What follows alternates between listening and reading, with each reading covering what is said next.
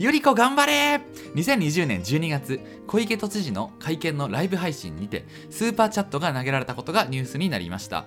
また2020年には桐生ココさんをはじめとする日本の VTuber が YouTube の投げ銭ランキングで世界のトップ3を独占したことが、日経新聞に掲載されました、このようにスーパーチャット文化が、一般的に広まっていってることも間違いないと思われます。ちょっと私の話になるんですけど先日経済メディアのニュースピックスさんからインタビューを受けました。その際に、えっと、ファンが VTuber にスーパーチャットを投げる理由は何ですか？と質問を受けました。そこでこの動画では、えー、経済学と心理学の観点から人がスーパーチャットをする理由について分析していきます。参考文献としてエリザベス・ダン教授の幸せについて知っておきたい5つのことという書籍と、えー、武部正隆氏の論文経済的な豊かさと寄付の心理的効用の関連という2点から、えー、解説していきます。えー、人がスーパーチャットをする理由は大きく分けて5つあると私は、えー、分析しています。その5つは、返報性の原理、インセンティブによる獲得効用、ヴェブレン効果、栄光浴、寄付による心理的効用、この5つです。まあ、それぞれ簡単に解説していきます。まず1つ目の、えー、偏方性の原理とは、まあ、言ってしまえば、楽しい配信をありがとうと言ってスパチャする行為です。えっと、人間は、まあ、親切にされるとそれを、まあ、お礼をしたいという気持ちが芽生えるという、まあ、心理的な性質があります。まあ、例を挙げると例えばあの無料のソーシャルゲーム基本料金無料でできるゲームはいっぱいありますよね。あれをこう長時間とか何年もプレイしてるとなんか無料でこんな楽しいゲームやらせてもらったんだからちょっとずちょっとでもなんか上にお返ししたいなみたいな感じでその課金するっていう人がいるんですね。はい、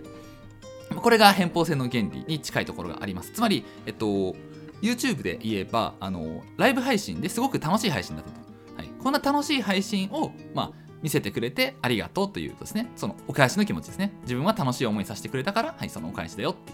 いうのが、まあ、返報性の原理です。はい、次、2つ目ですね。スーパーチャットを送る理由の2つ目が、えー、インセンティブによる獲得効用。ちょっと難しいですね。これは、えっと、言ってしまえば名前とコメント欄を読まれたいという欲求ですね。はい、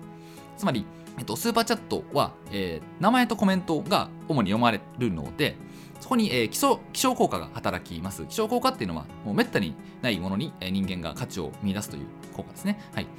まあ、特に人気になればなるほどあのコメントをした時に読まれにくくなりますので、まあ、スーパーチャットで確定でそのコメントと名前を読んでもらうというところに、まあ、価値が生まれているというところですね。はい。えー、3つ目、ウェブ連効果。これはあの、まあ、心理学の用語で、えー、っと見せびらかし欲求というものです。つまり、俺ってこんなにスパチャでできちゃうんだぜみたいな。こんなに財力あるんだぜっていう、まあ、言ってしまえば、まあ、マウント欲求みたいなところですね。はい。俗に言うマウントですね。はい。っていうのをもうこう下品じゃないけどこう暗に他の、まあ、視聴者だったりあとは配信者にこう見せるつけることができる、はい、っていうところですね。これはあの YouTube が、まあ、まさにこれをこう推奨するというかこう煽り立てるような効果をスパチャにつけてましてあのスーパーチャットって送る色であの送る色というか送る額で色が変化するんですね青色、緑色、えー、っと、黄色、赤色みたいな感じですかね。そんな感じで、その、額で色が変化するので、まあ、その、いかにその高額なスーパーチャットを送るかで、この、まあ、見せつけ度合いが変わっていくというところです。はい。え4つ目が栄光欲です。栄光欲、言ってしまえば、わしが育てたという欲求ですね。はい。これは、あの、自分とちょっと関わりがある人が活躍するのを見ると、もう自分もなんか気分が良くなるという心理効果です。はい。まあ、スーパーチャットをしてその自分が推しの推している配信者がその今後活躍した時にあこの人は僕の応援のおかげでなんか大きくなったんだっていう気分に味わいやすくなるっていうところですね。はい、これはあの具体的に言うとですね栄光欲はあの例えば自分の母校が甲子園に出場したら嬉しいですよね。これが栄光欲ですね。でまた、えっと、オリンピックで日本人選手が金メダルを取ると、まあ、当然日本人は嬉しいですよね。これもあの別に自分が取ったわけじゃないんですけど、まあ、自分と関わりあるような人が、まあ、活躍すると嬉しくなるという欲求ですね。はい。え最後、え5つ目の、えスーパーチャットを投げる理由の5つ目が寄付による心理的高揚つまり応援したいという気持ちですね。応援したい、はい、活動を応援したいという純粋な気持ちです。これがですね、えっ、ー、と今回の動画で掘り下げたいのはこちらです、はい、寄付による心理的高揚応援したいという欲求についてちょっとより深く解説していきたいと思います。えっと、まあ、ここ以外の心理効果については、他のもう一個、あの、昔の動画でがっつり解説しているので、まあ、興味ある方は、はい、そちらをご覧ください。えー、ここからは、スーパーチャットは寄付であるという説について話していきます。はい。で、えっと、まずもう結論私が何が言いたかったかというとですね、えっと、スーパーチャットをすることで人間の幸福度が上がるんじゃないかっていうことを実は言いたかったんですよね、今回。はい。えまず大前提として、えっと、人間は、えっと、スーパーチャットとは置いといて寄付ですね。寄付をすると幸福度が上昇する。っていうのはもうこれは間違いないんですよ。他者のためにお金を使うと幸福感が上昇するっていうのは、えっと、経済学の実験で明らかになっております。はい。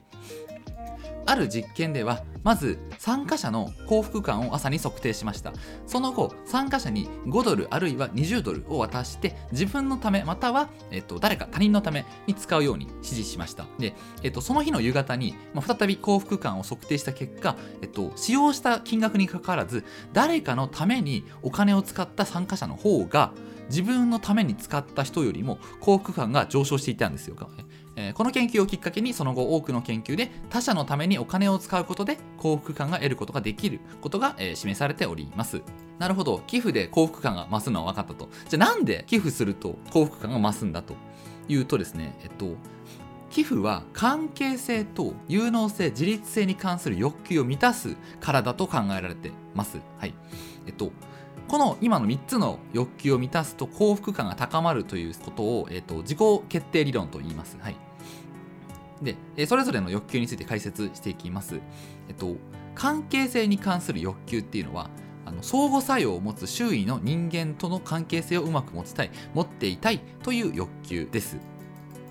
もう少し分かりやすく解説すると、えっと、寄付というのは、まあ、寄付をすることでその寄付をした相手との距離が親しくなる親密になるという効果を持っている。ために、まあ、関係性に関する欲求が満たされると、はい、言えます。で有能性に関する欲求というのは、えっと、有能な人間でありたいという欲求です。これはあの寄付が社会的な行動なのであの寄付をすることで、まあ、社会に対してポジティブな影響が及ぼされると、はい、いうところであ自分が有能な人間だと認識できるという、はい、欲求が満たされるというところですね。で3つ目の、えー、自立性に関する欲求っていうのは自分の行動を自分自身で決定したいという欲求のことです。まあ当然寄付だったり、まあ、スーパーチャットもその自分が決めて自分から送るものですよね。はい、誰かに言われてやるものではないっていうところで、まあ、自分で決定しているという欲求が満たされるという、以上、えー、3つですね。関係性に関する欲求、有能性に関する欲求、自立性に関する欲求、この3つが満たされることで、えーまあ、幸福感が高まるという、はい、まあ、自己決定理論のお話でした。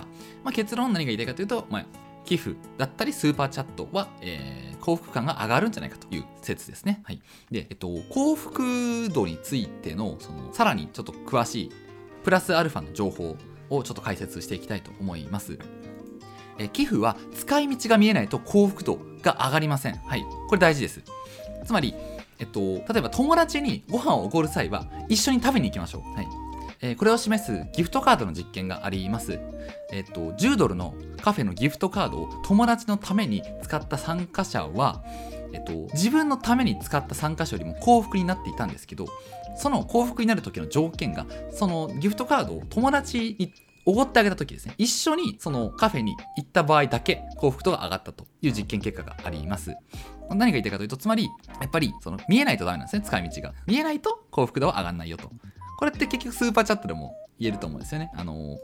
何に使ったんだと。はい、ちゃんとあの使い道がはっきりしてる方がスーパーチャット投げる人の幸福度は上がりやすいというところですね。で、まあ、もう一個、あの使い道が見えないと幸福度上がらない例なんですけど、あの慈善団体ですね。慈善団体もあのやっぱり使い道が不透明な団体への寄付は幸福度上がりにくいという、はい、データがあるそうです。まあまあ、こんなのは別に当然の話ですよね。うん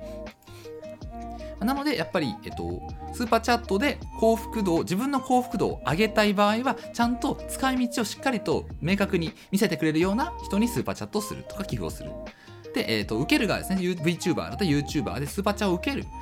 立場の人は実際に何に使ったかっていうのをちゃんと明確に示してあげることが大事な大事だと思われます。はい。で、えー、もう一点、えー、スーパーチャットのちょっと豆知識なんですけど、あの、これ面白いのが、一度スパチャをすると止まらなくなるという可能性があります。はい。これは、えっと、なんでかというと、あの、寄付は、寄付で幸福感が高まった場合、えっと、その時の幸福感が結構残って、また別の人にも寄付をしようっていう動機づけが高まるっていうデータがあるんですね。はい、だから一度寄付ですごくあのいい、うん、まあ、心が満たされた人は、はい、それを別の人にも派生させたくなる。これってあの実際私もちょっとレ、あの実例というか受けたことがあってこの影響を。あの桐生ココ会長っていう、まあ、VTuber そうですね。VTuber ランキング世界一位の桐生ココ会長がなんか一時期1ヶ月ぐらい、まあ、YouTube を休止されてた時があって、まあ、その時に私があの桐生ココ会長についての、まあ、ライブ配信を行った時にそのココ会長のファンの方々がこうわーって私の配信に遊びに来てくれたんですね。その時にあの、まあ、当然あのココ会長のリスナーさんはスーパーチャット世界1位の VTuber のリスナーさんなのでとんでもない額のスパチャが私の VTuber 活動で初めて次元が違うぐらいのスーパーチャットの量がこう飛んできましてでこれっておそらくあの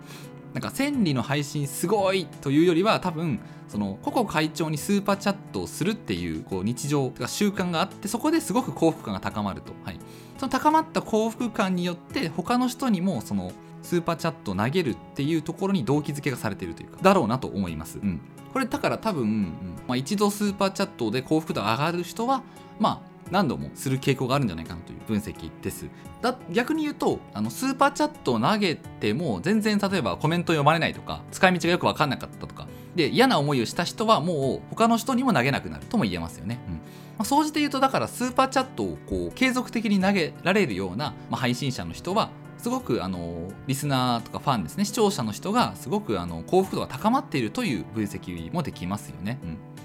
えー、最後に今回の動画をまとめると、スーパーチャットを投げる理由はいろいろあります。はい。様々な理由です。それぞれ、えっ、と、人によって投げる理由は異なるのですが、まあ、私が一番言いたかったのは、えー、スーパーチャットは寄付であり、えー、寄付によって人間の幸福度は上がるというものです。えっと、ちょっとよりマニアックな、じゃあこの、えー、寄付で人の幸福度が上がるという情報を、まあ、ビジネスや、まあ、商売に生かすならばどうすればいいかっていうことの具体的な戦略についてちょっと考えてみたので、まあ、ちょっとそれはあれまにもマニアックすぎるのでメンバーシップ限定動画で公開したいと思います、まあ、もし興味ある方は見てみてください。えっと今これ収録していて動画タイトルをなぜ人は小池百合子にスパチャするのかっていうタイトルの方が面白かったなと今になって思いました。そっちのテーマで話した方がこれ面白かったなっていうのを反省しました。はい。っていうところで本日の動画は以上となります。以上なぜ人は小池都知事にスパチャするのかという動画でお送りしました。はいご視聴ありがとうございました。